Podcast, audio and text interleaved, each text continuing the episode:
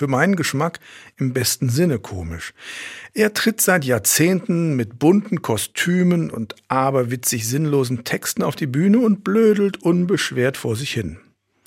Das muss man sich erst mal trauen, sagte mein erwachsener Sohn bei einem Konzert, und er meinte das durchaus anerkennend. Den ganzen Quatsch kann sich Helge Schneider erlauben, weil er ein begnadeter Musiker ist.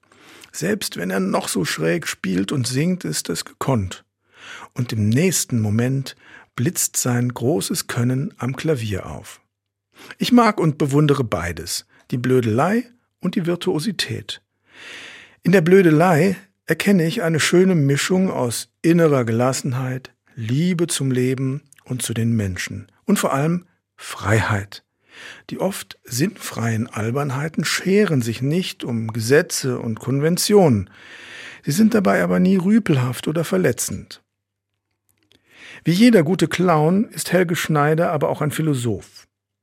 Neuerdings kommt er mit Spazierstock als alter weißer Mann zu Interviews. Denn sein neues Lied handelt vom letzten Torero und die Musik dazu ist eine wilde Mischung aus spanischer Folklore, Jazz und Hardrock. Suffisant kommentiert er dann als alter weißer Mann die manchmal ziemlich biestigen Diskussionen über kulturelle Aneignung.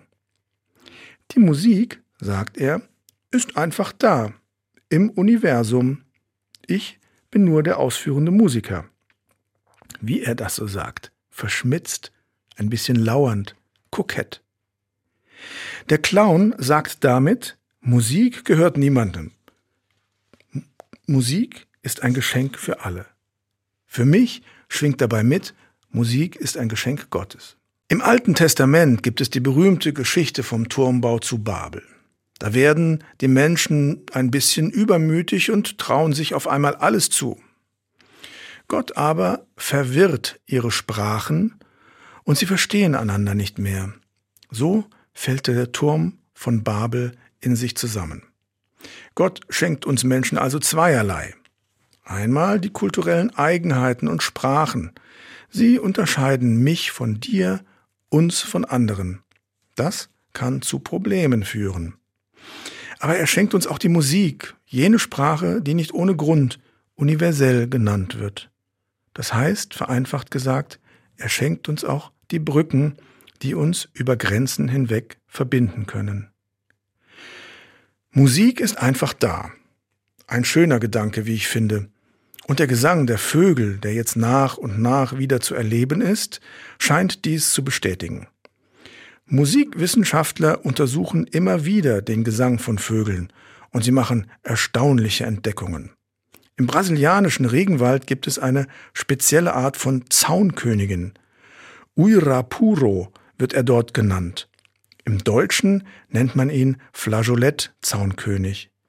Sein Gesang erinnert die Experten an Melodien von Johann Sebastian Bach und Joseph Haydn. Die können ihre Musik nicht im Amazonas Regenwald abgekupfert haben. Der Musiker und Komponist Olivier Messiaen war ebenfalls fasziniert vom Klang der Vögel. Viele Jahre lang hat er Vogelstimmen notiert. Dabei hat er erkannt, viele allgemeine musikalische Regeln finden sich im Vogelgesang wieder. Messiaen hat den Singvögeln einen ganzen Zyklus von Klavierstücken gewidmet. Der Titel Katalog der Vögel. Natürlich gibt es Musik, die ich nicht mag. Ich höre Folk, Rock, Jazz und Klassik meist lieber als Schlager, aber eigentlich ist das Etikett gar nicht entscheidend.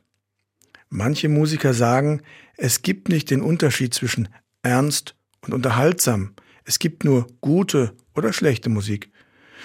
Darüber will ich mir aber gar kein Urteil anmaßen. Die einfachsten Melodien können zu Ohrwürmern werden und einen Tag schöner machen. Aber einen Unterschied gibt es wohl. Ist das echte Musik?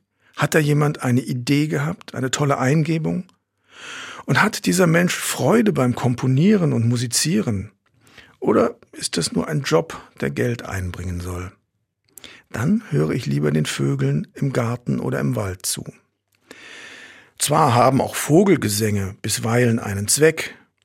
Bestimmte Rufe sind Tweets, mit denen Botschaften versendet werden. Essen ist fertig, Achtung, Gefahr oder auch Hör mal, ich bin ein toller Typ. Aber der Gesang der Vögel folgt keinem Geschäftsmodell. Früher habe ich viel mehr Musik gehört als in den vergangenen Monaten. Warum, weiß ich gar nicht.